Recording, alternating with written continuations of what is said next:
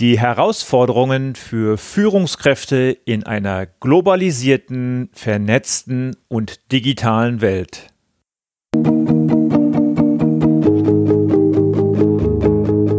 Gute Führung braucht Gespür. Der wöchentliche Podcast für Führungskräfte und Unternehmer. In dieser Sendung geht es um Anregungen, Gedanken und Impulse, mit denen Sie Ihre Führungsaufgaben leicht, schnell, effizient und harmonisch erledigen. Ihr Gastgeber ist wie immer Thomas Reining.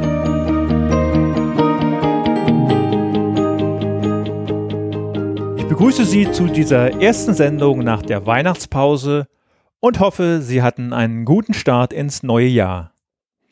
Und um Neues geht es auch in der heutigen 67. Episode. Während meiner Sendepause bin ich in den sozialen Netzwerken auf einen Artikel gestoßen, in dem der Begriff VUCA auftauchte. Der Bericht war nicht so spektakulär, aber anschließend tauchte bei einigen Lesern die Frage auf, was dieser Begriff VUCA denn überhaupt bedeutet.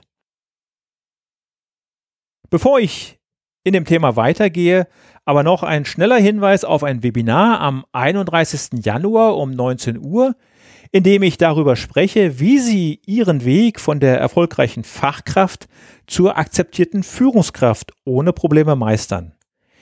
Den Link zur Anmeldung finden Sie in den Shownotes zur heutigen 67. Episode oder auf www.thomas-reining.de unter Aktuelles. So, und nun rein ins Thema. Das Kunstwort VUCA geistert heute immer mehr durch die Businesswelt und hat sich in vielen Unternehmen zu einem ähnlich inflationär gebrauchten Begriff entwickelt, wie zum Beispiel Synergie oder Benchmark oder Wertschöpfung. Der Begriff stammt aus dem Militärischen und wurde Anfang der 1990er Jahre vom US Army War College entwickelt und war als Antwort auf den Zusammenbruch der Sowjetunion gedacht. Man versuchte auf diese Weise eine unsichere, sich immer wieder verändernde, unvorhersehbare Situation zu beschreiben. Die Buchstaben stehen für Volatility, Uncertainty, Complexity und Ambiguity. Und was meinen nun diese vier Begriffe und was bedeuten sie für Führungskräfte Gehen wir kurz darauf ein. Volatilität meint die zunehmende Häufigkeit, Geschwindigkeit und das größer werdende Ausmaß von Veränderungen, auch gerade von ungeplanten Veränderungen. Unsicherheit meint die immer größer werdende Schwierigkeit, Ereignisse im beruflichen oder auch privaten Umfeld vorherzusehen und vorherzusagen. Komplexität steht für die immer weiter zunehmende Anzahl von Abhängigkeiten und Verknüpfungen, die viele Dinge für uns undurchschaubar und undurchdringbar machen. Ambiguität bezeichnet die Mehrdeutigkeit der Faktenlage, die Fehler bei der Interpretation oder Entscheidungsfindung wahrscheinlicher und größer werden lässt. Die Herausforderungen, die uns heute in einer globalisierten, vernetzten Welt begegnen, also eine immer schneller steigende Dynamik, die Digitalisierung von immer mehr Arbeitsbereichen, überall verfügbares Wissen und ein unglaubliches Maß an Informationen, lässt uns bei der Bewältigung unserer Aufgaben allzu oft wie ein Boot auf offener See schwanken. Frühere Veränderungen fanden in einer Geschwindigkeit statt, an die wir uns relativ leicht anpassen konnten. Wenn Führungskräfte sich in dieser Zeit in dieser früheren Zeit nicht anpassen konnten, galten sie als anpassungsunfähige Betonköpfe, als die ewig gestrigen, die wenig innovativen oder sie waren durch persönliche Vorteile oder politisch motiviert überhaupt nicht bereit, sich zu verändern. Ich möchte Ihnen ein Beispiel geben. Vor gut 20 Jahren erzählte mir ein Freund, der in der IT-Branche tätig ist, dass er alle zwei Monate einen drei bis vier Zentimeter dicken Katalog im A4-Format bekam. Den musste er lesen. Wenn er diesen Katalog zwei bis dreimal aus Bequemlichkeit versäumen würde, wäre er raus aus dem Geschäft, so sagte er mir. So schnell war damals schon die Entwicklung in der IT. Heute ist es in ganz vielen Bereichen so, dass die Veränderungen über uns nur so hereinbrechen, dass wir oft gar nicht in der Lage sind, uns anzupassen oder darauf einzustellen, auch wenn wir bereit dazu wären. Alles wird schneller und komplexer und internationaler mit virtuellen Strukturen. Dazu arbeiten unterschiedliche Generationen mit ganz unterschiedlichen Lebensentwürfen und Vorstellungen zusammen, was die Zusammenarbeit ebenfalls schwierig gestalten kann. Diese Unruhe erzeugt Stress und noch mehr Stress und führt am Ende in den immer wieder beschriebenen Burnout.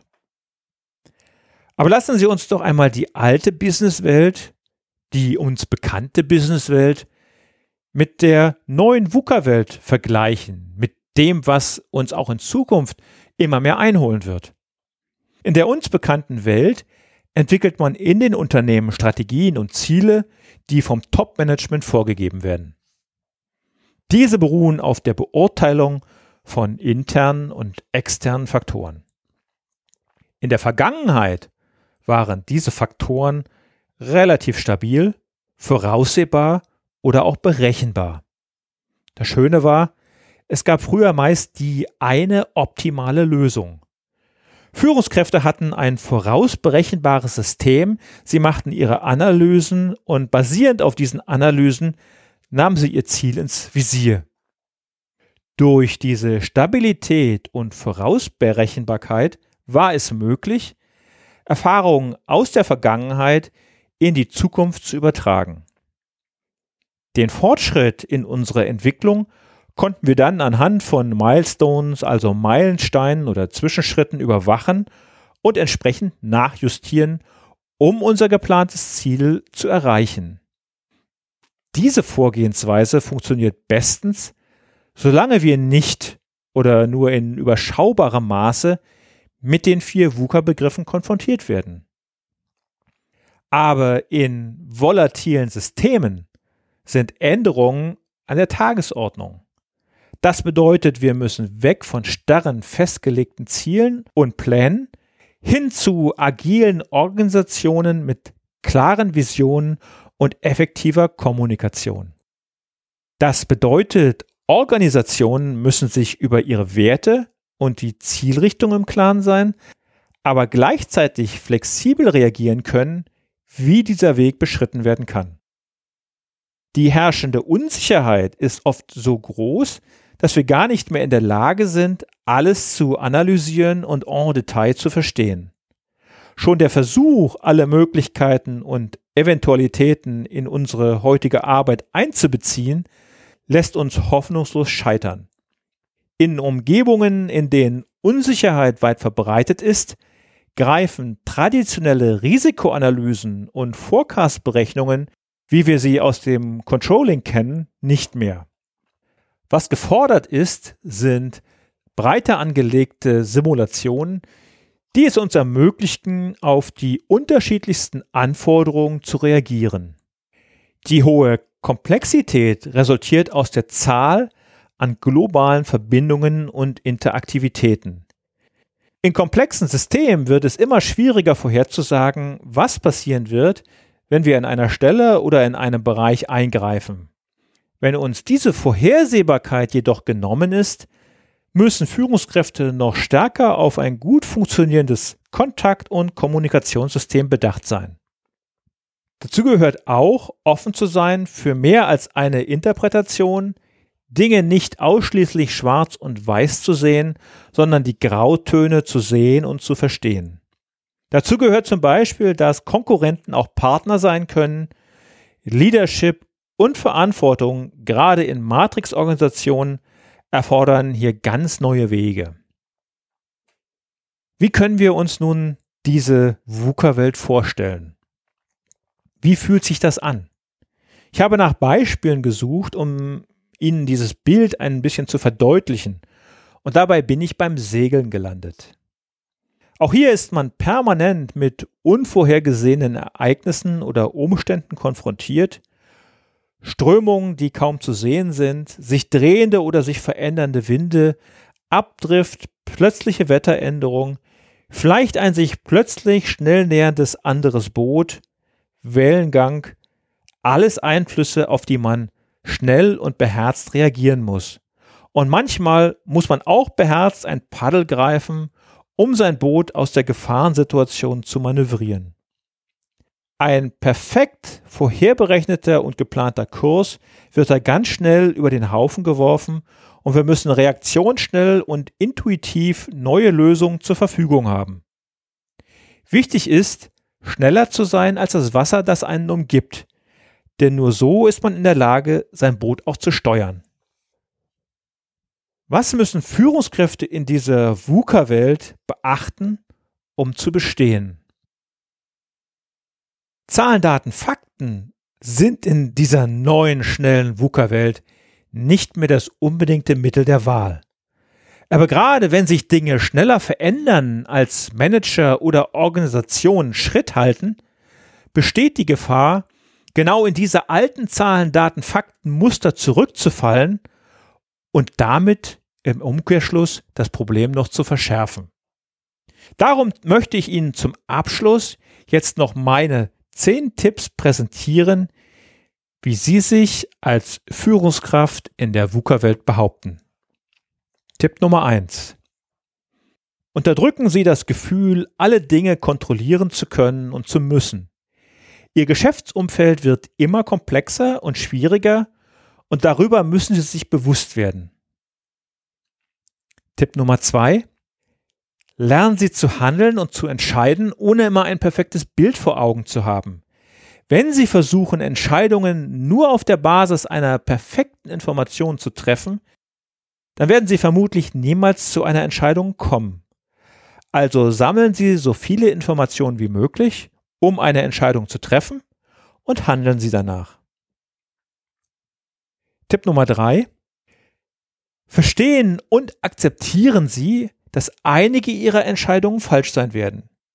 Wenn Sie Entscheidungen nach bestem Wissen und Gewissen gefällt haben, werden sich in einer schnell verändernden Welt auch Fehler ergeben. Keine Entscheidung zu treffen ist dabei sehr oft gefährlicher, als eine falsche Entscheidung getroffen zu haben. Gehen Sie mit solchen falschen Entscheidungen entspannt um und betrachten Sie sie einfach als einen Lernerfolg. Vierter Tipp.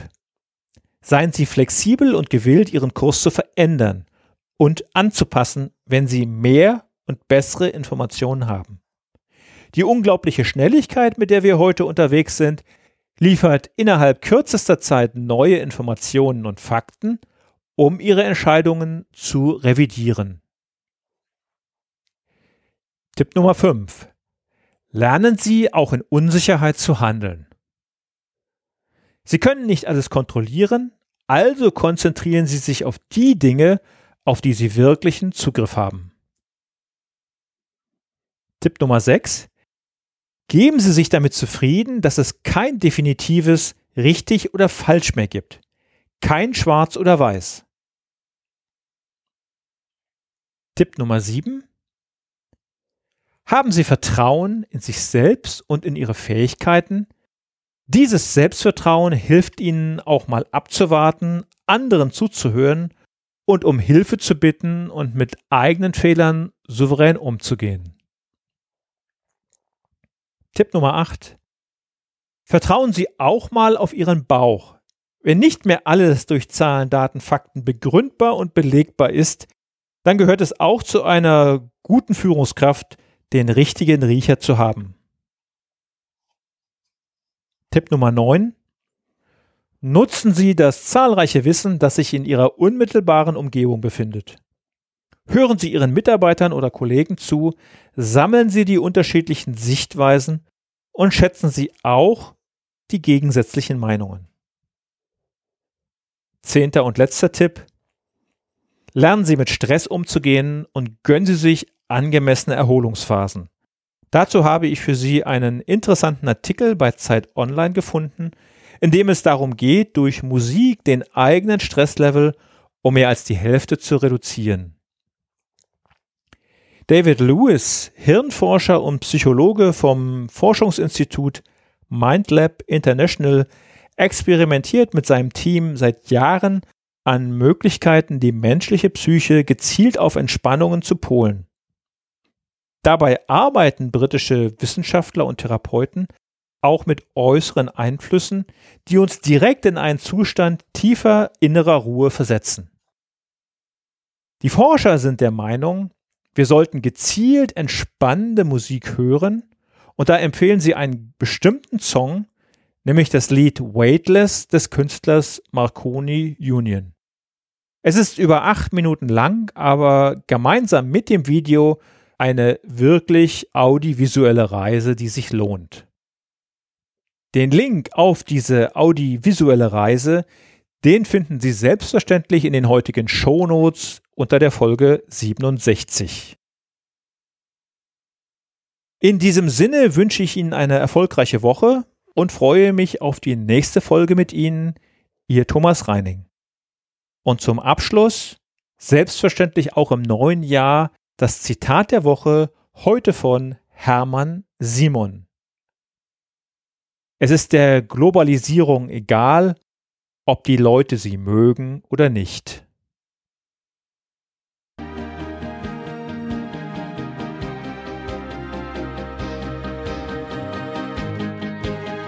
Ihnen gefällt dieser Podcast? Dann bewerten Sie ihn doch mit einer Sternebewertung und Rezension in iTunes. Dies hilft einerseits, diese Sendung weiter zu verbessern und sie darüber hinaus für andere noch sichtbarer zu machen. Besuchen Sie auch den Blog guteführungbrauchtgespür.de und schauen Sie, was es dort noch Spannendes für Sie zu entdecken gibt. Denken Sie immer daran, Sharing ist Caring und teilen Sie den Link zu dieser Sendung mit anderen Interessierten. Das war die heutige Ausgabe von Gute Führung braucht Gespür. Vielen Dank fürs Zuhören und eine schöne Zeit für Sie.